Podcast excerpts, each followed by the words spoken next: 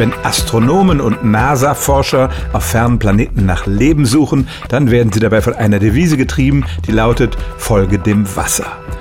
Wasser ist eine ganz besondere Substanz für das Leben auf der Erde. Es ist ein universelles Lösungsmittel. Es ist notwendig für die Photosynthese. Ohne Wasser hätten sich keine Zellen entwickeln können. Kurz, obwohl es auf der Erde unter den extremsten Umständen Leben gibt, ohne Wasser ist es undenkbar. Aber gilt das für alle Formen von Leben, die man sich vorstellen kann?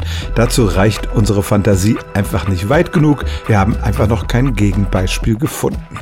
Aber es gibt zum Beispiel Forscher, die glauben, dass auf dem Saturnmond Titan, auf dem es bitterkalt ist, Leben denkbar wäre, das auf Methan basiert. Methan ist ein Gas auf der Erde, aber dort ist es flüssig und es könnte ähnliche Eigenschaften wie Wasser haben. Und eine andere Spekulation habe ich gelesen, da stellt man sich vor, dass eine exotische Form von Kohlendioxid, das unter großem Druck und bei niedrigen Temperaturen auch flüssig sein kann, eine Grundlage für Leben sein könnte.